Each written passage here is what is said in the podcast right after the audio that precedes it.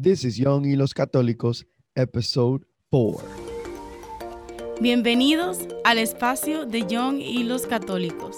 A thread conversation where we will talk about the most controversial topics en todo el mundo, Pero no como piensas, sino desde un punto de vista cristiano.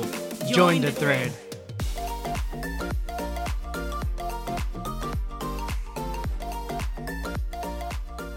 Buenos días, buenas tardes, buenas noches en cualquier lugar que nos escuchan. Bienvenidos otra vez a Young y los Católicos. This is your host, Tony Moreno, with my co-host, as always, the best, the one and only, Michelle Japa. Chela, ¿cómo estás? Muy bien, Anthony, ¿cómo estás tú? Todo bien, aquí en la oscuridad. Yo actualmente estoy en mi, en mi luna de miel, mi honeymoon, eh, en Hawái. Hawái. Y está, yo le dije a Chela pa- para hacer este episodio eh, durante este momento que yo estaba aquí, porque tenemos un plan que, que lo estamos haciendo de esta manera. Y eh, son las 3 de la mañana aquí. Bueno, ahora son las 4 de la mañana ya. Y eh, Chela, ¿qué hora es allá donde, en- en Alabama? Las 8.41. Oye, eso. Así que si escuchan que mi voz se oye así media rara, es porque estoy recién despertado. Y yo también.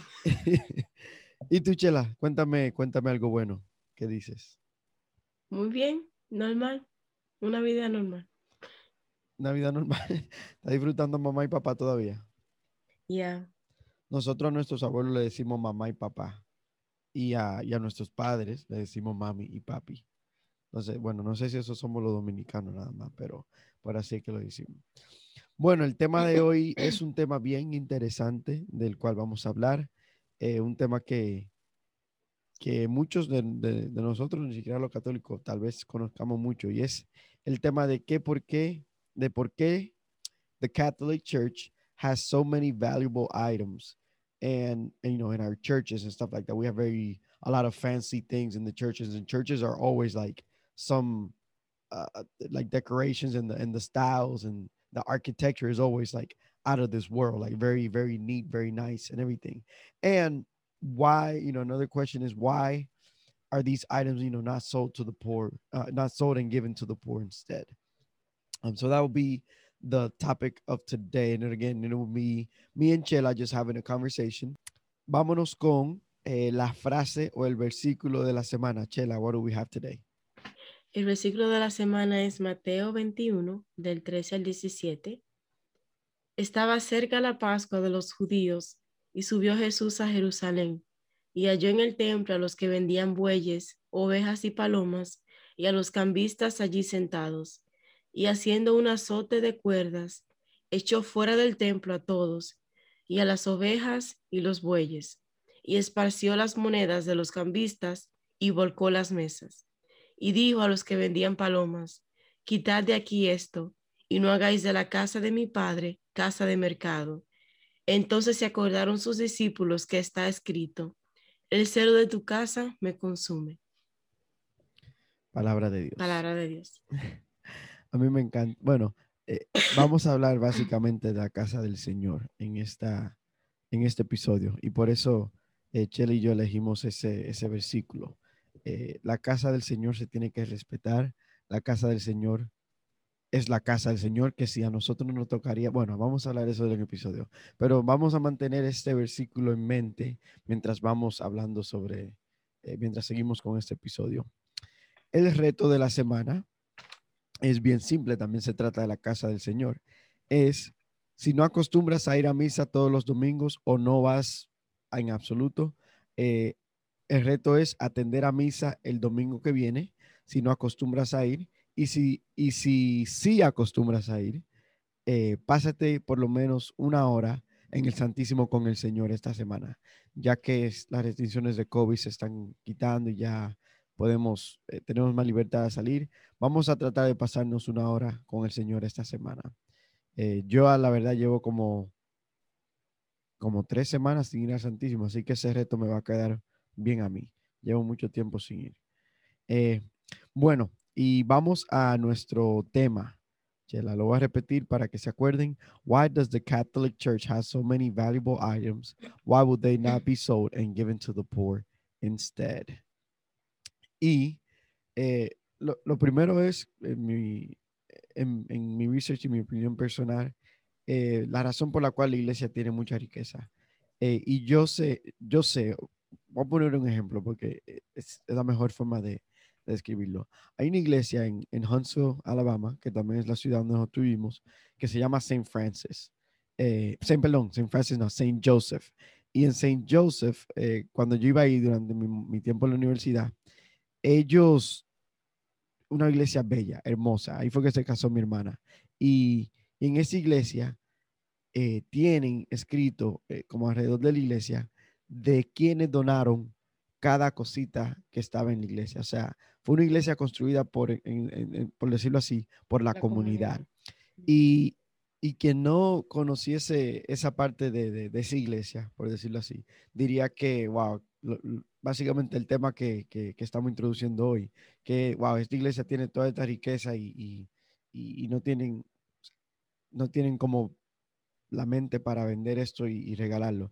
Y una de las razones por la cual la iglesia no hace eso es porque son donaciones. Muchas de las cosas en la iglesia, en un, en templo hoy en día, son donaciones que se hicieron de parte de la comunidad.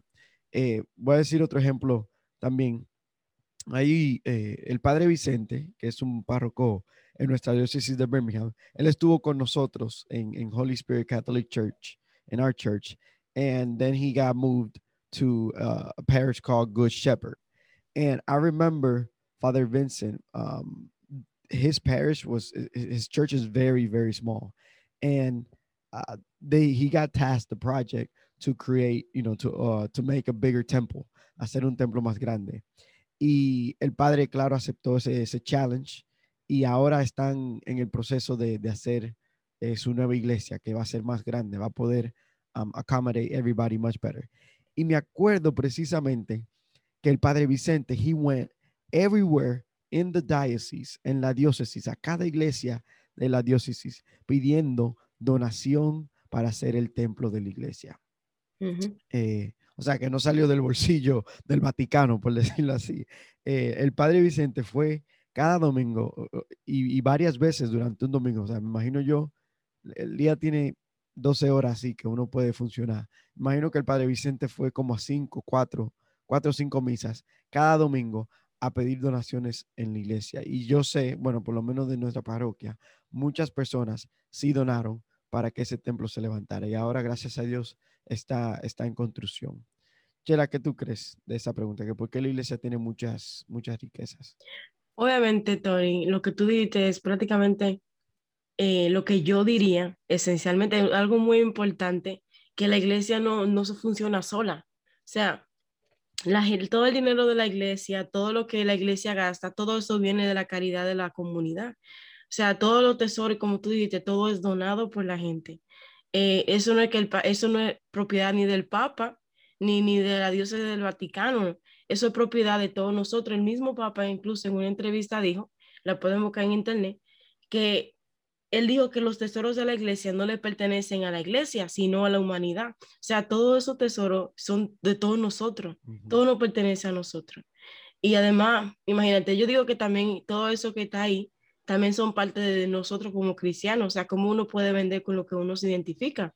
Porque imagino que cuando ellos se refieren a propiedad, a tesoro de la iglesia, también incluye propiedad y terreno, que por sí, ejemplo, sí. que ya hay iglesias ahí. Y yo digo que, ¿por qué no solo venden a los pobres? También, bueno, eso ya lo contestaremos un poco más adelante, pero no, no podemos también olvidarnos de la pobreza espiritual. O sea, si no hay iglesias, si no hay propiedades, si no hay eh, eh, templos en, en, en, en, los sitios donde tienen que haber templos, o sea, haber pobreza espiritual, que es mucho peor que la pobreza de, eh, física. Pero sí, pero sí. Pero vamos a seguir con el, con el, con el tema. Sí, sí. entonces, eh, bueno, vamos a tocar el punto de, de, por qué no dar solo a los pobres después de, de esta segunda parte que vamos a hablar. Eh, yo quiero hablar ahora de por qué, why are churches, our Catholic churches like so fancy? Why is the architecture so like the neatest buildings out there? Like they're very neat. Um, Y lo primero es que eh, es la casa del Señor. Las iglesias son la casa del Señor. Eh, you know, remember that uh, Jesus told us that he was going to stay with us for all days. And he gave us two things that was going to stay with us forever. And it was his body and blood that is represented in bread and wine in churches every day, every Sunday and every day um, there's a mass. Dios está con nosotros, Jesús está con nosotros eh, en presencia divina en la forma del vino y del pan. Y está con nosotros 24/7, o sea, eh, el, el, el, cuerpo y, el, el cuerpo y la sangre de Cristo se encuentran todos los días, las 24 horas del día, en el templo. Ahora viene la pregunta, eh, no les he respondido a la pregunta todavía. ¿Por qué son tan, tan fácil las iglesias? Y número uno es que cuando, vamos a decirlo así, si yo tengo una fiesta en mi casa, ¿qué normalmente uno hace, Chela? O oh, uno limpia la casa, uno arregla la casa, que se compra comida, que si la decoración está bien. Exacto. O sea, todo, todo, cada mínimo detalle, que si el baño está limpio, todo importa. Ya todo. Tú quieres que la casa se vea neat para que le viene, y más cuando es una persona importante, alguien bien estimado, o si es alguien que tú, por ejemplo, el jefe de tu trabajo, eh, qué sé yo. O sea, eh, tú siempre vas a tener tu casa limpia, la vas a tener bien arregladita, vas a tener que limpiar, vas a tener que decorar bien. O sea, todo va a estar bien. Exacto. Y, y así es.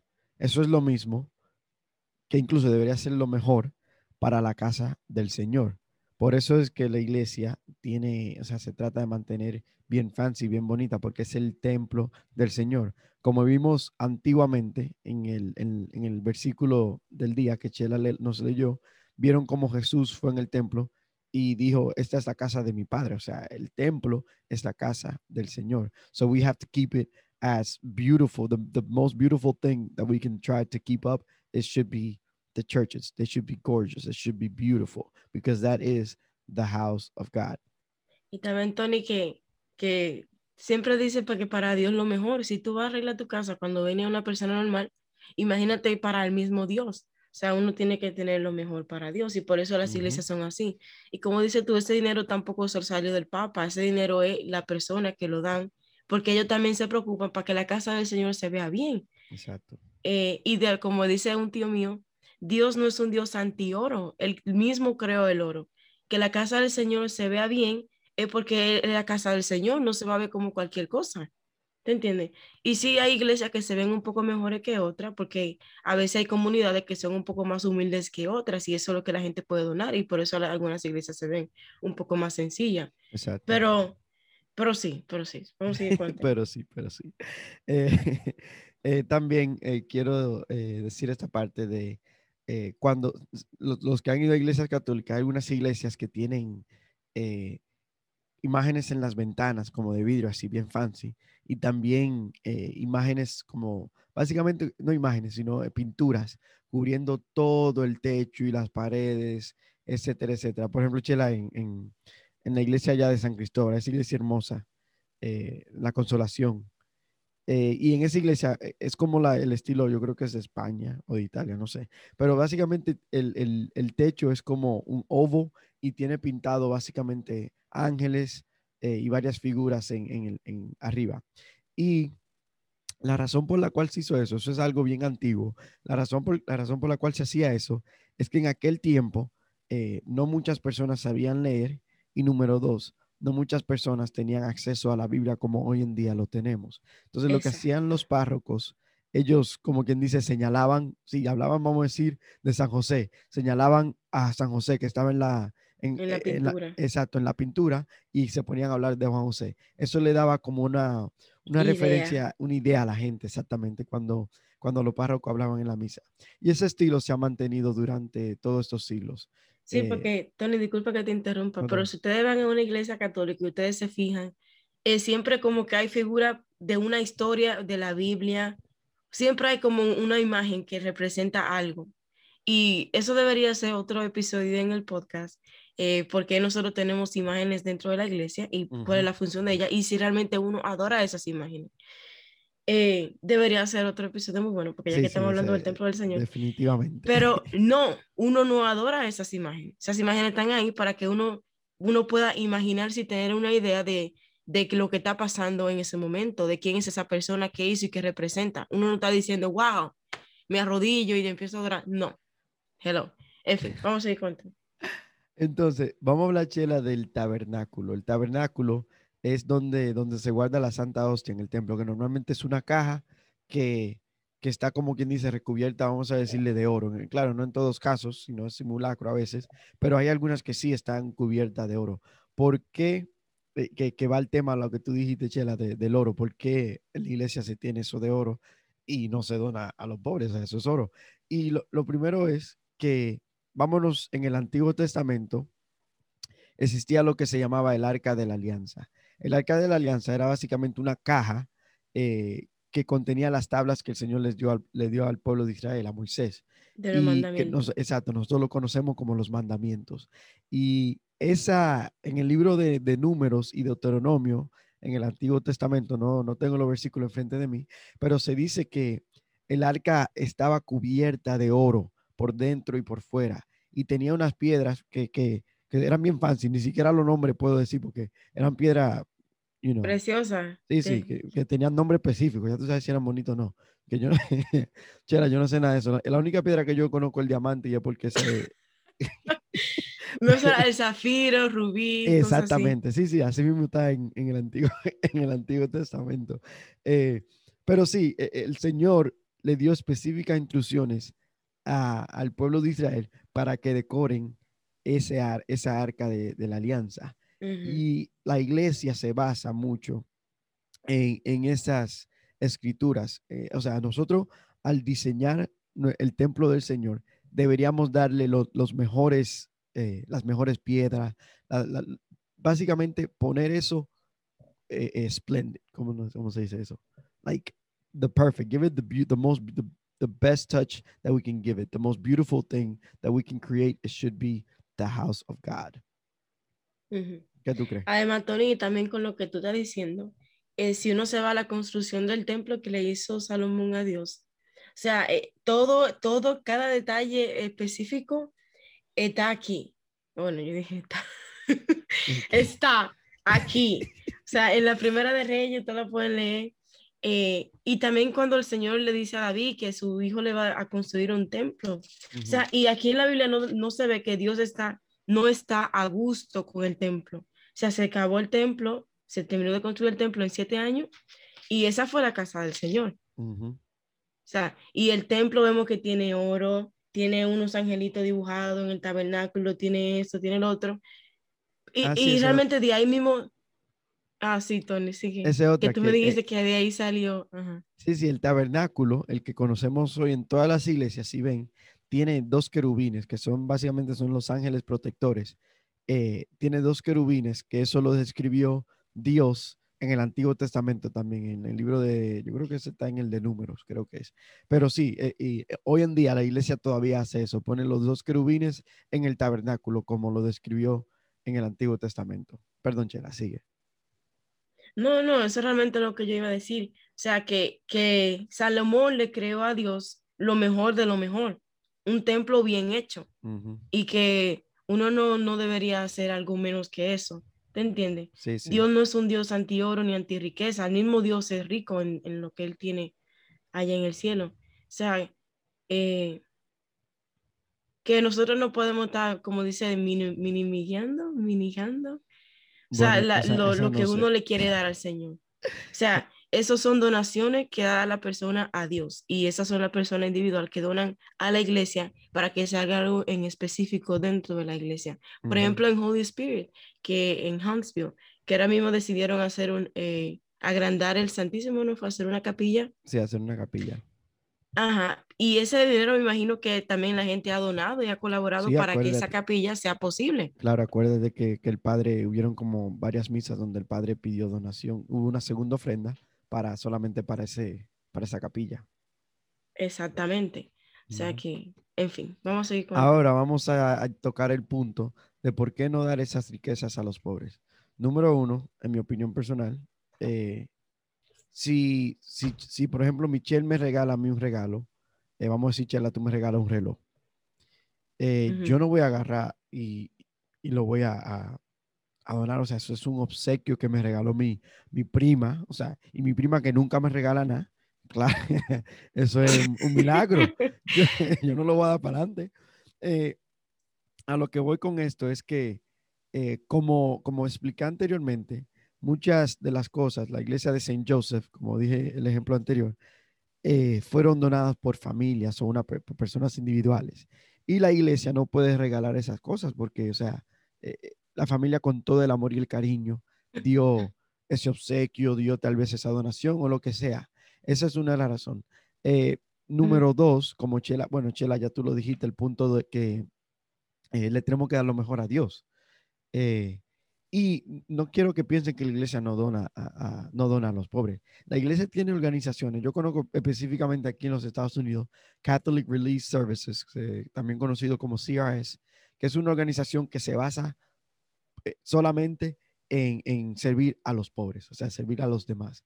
Y hay muchísimas otras organizaciones, esa es la que yo conozco oh, porque... El Caritas. exacto, exacto.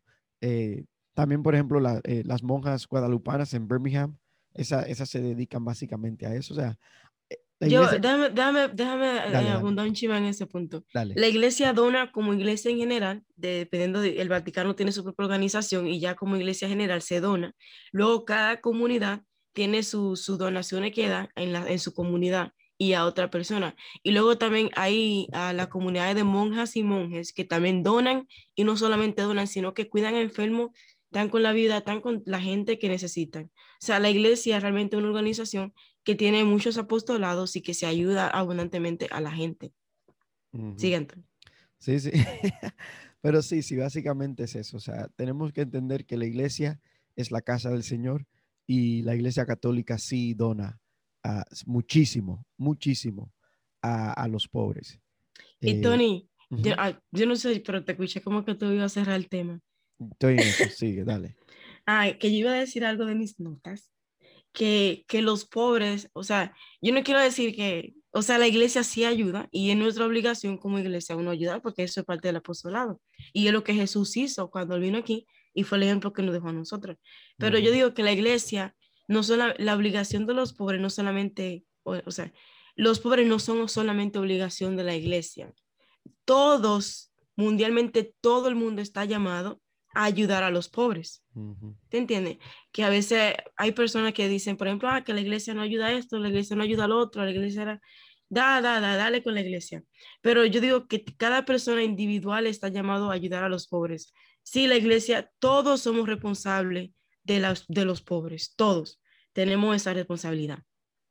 Eso es algo que yo quiero decir. Oye, Chela, sonaste como una doctora, una doctora especial ahí. Oye, te voy a cambiar el nombre ya. Ah, y también iba a decir algo, que obviamente eh, los pobres no solamente están en un, lugar específico, los pobres están en el mundo entero. Y por eso es que cada comunidad y cada parroquia en el mundo entero ayuda a los pobres de su comunidad y también a otras organizaciones. Eh, y también a decir, bueno, algo de mis notas, que no sé si haga sentido, no, quizá Tony corte después, eh, que yo decía que la pobreza no es algo malo, incluso el mismo Dios nació pobre, Dios no tenía nada. Y yo digo que la pobreza puede ser una virtud. Incluso muchos monjes, monjas, sacerdotes han renunciado a su riqueza, muchos santos han renunciado a su riqueza y han elegido la pobreza porque a través de la pobreza ellos decidieron llegar al cielo, a través de su pobreza, eh, claramente pobreza física, pero no espiritual. Entonces, digo que incluso en los monasterios de monjas y, y, y monjes, eh, se hace voto de pobreza. ¿Por qué se hace voto de pobreza? Es una manera de ellos deshacerse de la cosa mundana y poder elegir eh, la cosa de Dios. bueno, en fin, o sea, ya, Tony, dale. no, está, está, buenísimo, está buenísimo. I like it, I love it. Eh, cuando le chela, te preparaste bien preparada, ya, che. Cuando tú dijiste que iba para mis notas. Bueno, eh, pues nada, hermanos, eh, ya escucharon. Eh, como siempre, eh, esta es nuestra opiniones personales, pero claro, se basan en, hechos, en, cosas reales de nuestra iglesia. Así que ya lo saben. Eh, suscríbanse si, nos escuchan en Apple Podcasts, hit that subscribe button. En Spotify, hit that subscribe button. También síganos en YouTube. um, subscribe there too. We have Facebook, Instagram, Twitter at Young Hilos Católicos. So, yes, uh, follow us, support us, um, share it with friends. That's how we grow and that's how we will continue this ministry. Así que ya lo saben. También les recordamos finalmente el reto de la semana, que es ir a la misa este domingo si no acostumbras a ir y si sí acostumbras a ir, recuerda pasarte por lo menos una hora con el Señor en el Santísimo. Y nada, hermanos, vamos a nuestra oración inicial para ya despedirlos.